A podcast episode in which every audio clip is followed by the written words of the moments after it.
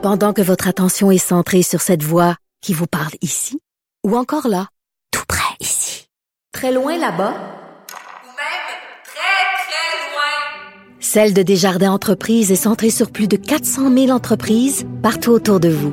Depuis plus de 120 ans, nos équipes dédiées accompagnent les entrepreneurs d'ici à chaque étape pour qu'ils puissent rester centrés sur ce qui compte, la croissance de leur entreprise. Buzz de Vincent Dessureau. On est, On de... est de retour pour le buzz de, de Vincent. Euh, là, on est complètement aujourd'hui, Vincent, dans le, le jeu, les jeux de hasard, l'argent. Oui, euh, il y a deux histoires euh, très intéressantes, les, très différentes, je dirais, mais très intéressantes dans les deux cas. Euh, la première étant la fin d'un ben, dossier euh, qui avait quand même déjà fait jaser au casino de Charlevoix. Un jeune Australien C'est déjà louche, là. Et oui, Comment, qui- qu'est-ce qu'un Australien fait au casino de Charlevoix, tout seul, un jeune, là? tout seul à jouer à la roulette. Un couple de retraités, je me dirais, ils font un gros tour du monde, ils visitent toutes les régions euh, tu sais, les plus bucoliques de la Terre, ils sont ramassés dans Charlevoix. Mais un jeune tout seul, Australien, c'est... T'es peut-être déjà un peu louche. À Montréal, OK. Euh, à Charlevoix, suspect. C'est mieux d'aller, ouais, les jeunes vont peut-être se promener plus... euh, En ville, pas. Ouais, ou voir euh, les paysages, admettons. Ah. Euh, et euh, lui, cet Australien s'était fait euh, arrêter au casino de Charlevoix en juin 2017 pour avoir euh, fait utiliser un logiciel qui euh, permettait de gagner à la roulette. Donc, qui truquait, qui permettait de savoir où allait tomber la boule, la fameuse boule blanche. Et lui euh, a été euh, finalement reconnu coupable de fraude. Euh, un dossier quand même assez particulier. Et on en parle avec euh, notre euh, journaliste qui, euh, qui était, enfin, qui a suivi ce dossier-là. Nicolas Saillant, journaliste au Journal de Québec. Bonjour, euh, Nicolas. Bonjour à vous deux. Oui, bon, Salut. désolé, petit problème euh, technique. Nicolas, euh, euh, bon, ce, ce dossier-là de Wu Jin Wu est assez particulier, accusé de tricherie, fraude et recel. Mais euh, peux-tu nous expliquer le stratagème qui est quand même peut-être un peu difficile à, à comprendre, qu'utilisait des téléphones intelligents, entre autres? Oui, c'est tout à fait fascinant ce, qui s'est passé. Ou en fait, la façon de faire de cet individu-là, qui est quand même un crack, là, qui est euh, vraiment intelligent par rapport à ça, mais c'était criminel. C'était déclaré criminel aujourd'hui. Mais ce qu'il faisait, lui, c'est que il trouvait une euh, roulette, dans le fond, une machine à roulette, mais entièrement euh, digitale, c'est-à-dire pas donc c'est un tableau devant lui, et il s'assurait que cette roulette-là ait un bon moment entre le moment où la boule était lancée dans le cylindre, dans la roulette comme telle, et le moment où on pouvait miser. Voilà, parce qu'il y a quelques secondes. hein, On peut encore miser là, une fois que la, roule- la, la balle est partie pendant une couple de secondes. Là, hein? Exactement. Et lui avait, avait vu que cette roulette-là, qu'il n'y avait pas au, au casino de Montréal, mais qu'il y avait au casino de Charlevoix. D'ailleurs, vous posiez la question pourquoi il était à Charlevoix? C'est peut-être pour ça, parce qu'il avait trouvé cette machine spécifique-là au casino de Charlevoix. Il y avait 17 secondes entre le moment où la balle partait et le rien ne va plus qui disait fin des mises. Lui, pendant ce temps-là, en dessous de, en fait, en dessous de la table, il avait son ordi- euh, un cellulaire et il tapotait son cellulaire à chaque fois que la balle elle passait au zéro. Donc, à chaque fois qu'elle passait au zéro, il tapotait pendant environ 6 secondes. La machine calculait et il y avait un, il y avait un appareil Bluetooth dans l'oreille, il lui donnait un signal pour dire où miser. OK, donc évidemment, c'est- une probabilité de la zone ou dans quelle région elle va finir dans les circonstances. Là. Exactement. Pour être clair, dans le fond, il y a 37 cases euh, sur une roulette. Lui, grâce au système, il était capable de séparer en quatre. Donc, quatre pointes de tarte.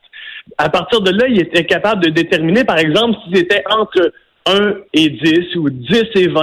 Et rapidement, quelques instants avant que finalement il, euh, que le rien ne va plus soit fait, avec sa- son doigt, de façon très rapide, parce que c'est analogique, il, dans le fond, il cochait chacun des numéros, une dizaine de numéros à la fois. Fait qu'il était pas mal sûr d'arriver finalement sur une des quatre cases. là, non, non, non, de- si, tu coupes si tu la roulette en quatre, là, t'augmentes tes chances en tabarouette, là. C'est sûr, hein? Exactement, surtout si tu prends les dix chiffres ou les Ben qui oui. représentent le corps de cette roulette-là. Là. Et il a fait des gains quand même appréciables en quoi, deux, deux séances? Ouais, il s'est présenté à deux fois au casino. La première fois, ça a été un petit peu moins bien. Peut-être qu'il apprenait euh, un peu comment ça fonctionnait.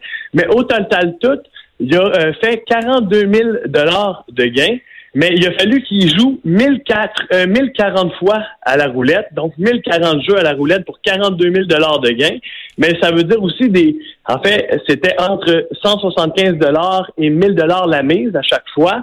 Et donc, il a misé un total de 356 000 en bout de ligne, mais quand même pour rapporter 42 000 Ouais. en bout de ligne. Mais je suppose qu'au casino, euh, quelqu'un qui passe euh, un nombre anormal d'heures à la même machine, puis qui est vraiment victorieux, ça doit quand même le, euh, lever un drapeau rouge assez rapidement? Oui, exactement. Il faut dire qu'il était quand même euh, un membre privilège. La première fois qu'il est allé, euh, le casino était bien content de le voir parce qu'il dépensait beaucoup. Mais la deuxième fois qu'il est retourné, ils ont remarqué que la borne où il était assis, encore une fois, il n'y a pas de croupier. Là, c'est seulement euh, un ordinateur finalement devant vous.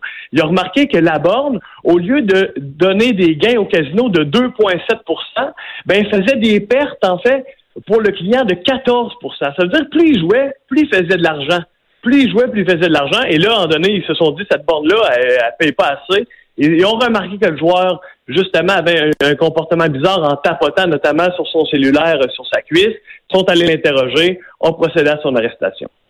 Et euh, faut, faut dire dans, dans cette histoire-là, quand même un, un- un virage un peu particulier, c'est que dans après l'arrestation, ils sont allés fouiller dans son équipement électronique et là-dedans, ils ont trouvé des photos de pornographie juvénile où il a été accusé également. Oui, ça, c'est une autre cause qui s'est euh, ajoutée en, en- en bout de ligne. Là. Il a été reconnu coupable en, mai dernier euh, d'avoir du matériel pornographique dans son ordinateur.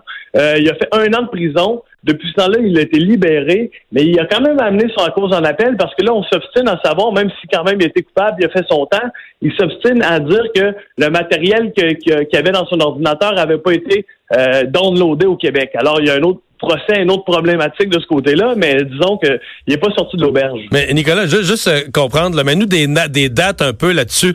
Quand est-ce que c'est arrivé? Là, je pense, lui, c'est un Australien, là, il n'est pas déménagé au Canada. Est-ce qu'il a, il a- il a jamais pu retourner chez lui parce qu'il y avait des causes pendantes ici, il a été comme prisonnier au Canada? Raconte-nous ça un peu, là. Oh Oui, ça, ça aussi, c'est fascinant. Il est arrivé euh, en voyage, dit-il, le 7 juin 2017. Et euh, il est allé au casino de Montréal, puis au casino de Charlevoix. Après, ça, il a fait un bon voyage. Il est allé au Bahamas, à New York, pour jouer probablement à des casinos, même si la preuve ne le démontre pas, pour finalement revenir à Montréal, puis à Charlevoix, où il a été arrêté le 22 juin, a été incarcéré longtemps. Il y a eu les accusations de pornographie juvénile. Il a fait euh, une détention, là, euh, ben, en fait, disons, le tiers de sa peine sur la détention minimale d'un an, là, de, sur, sa peine d'un an. Et là, présentement, il est en liberté, mais on a retiré évidemment son passeport pour pas qu'il euh, reparte à la maison. Et il est en attente de cette euh, peine-là, puisqu'il a été déclaré coupable aujourd'hui.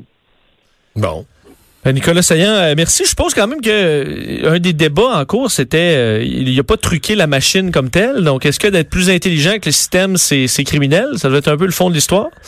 Ben exactement. En fait, c'est quoi la tricherie là-dedans? Est-ce que dans le fond justement il a déjoué le casino ou il a triché? C'était le débat. Mais en bout de ligne, il y a des règles là, du casino puis des, des casinos d'État qui dit euh, qu'il peut pas utiliser autre chose qu'un crayon puis du papier. Ah. Et euh, la technologie qu'il avait. Donc, c'est le l'a, c'est le cellulaire qui l'a trahi, là.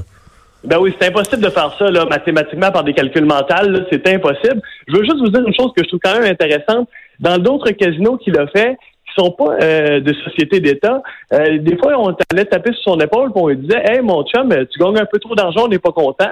Euh, en fait, il a compris que c'était un mafia, puis il a eu peur pour sa vie à certains endroits. Fait que il n'y a pas eu de peine criminelle à ces endroits-là, mais il a eu, selon ses dires, assez peur pour sa vie dans certaines circonstances. Comment tu sais ça? Il l'a raconté à la cour ou... Oui, c'était il me présentait en preuve là, lorsqu'il a témoigné. Il l'a dit, il l'a dit en cours devant le juge. Ah, OK. Vraiment intéressant. Nicolas Saillant, merci beaucoup. Ça fait plaisir. Au revoir, Nicolas, journaliste au Journal de Québec. Euh, Donc, euh, peut-être plus intelligent que la machine, ça marche pas si tu utilises des outils électroniques. Donc, au casino, on peut tricher. Oui.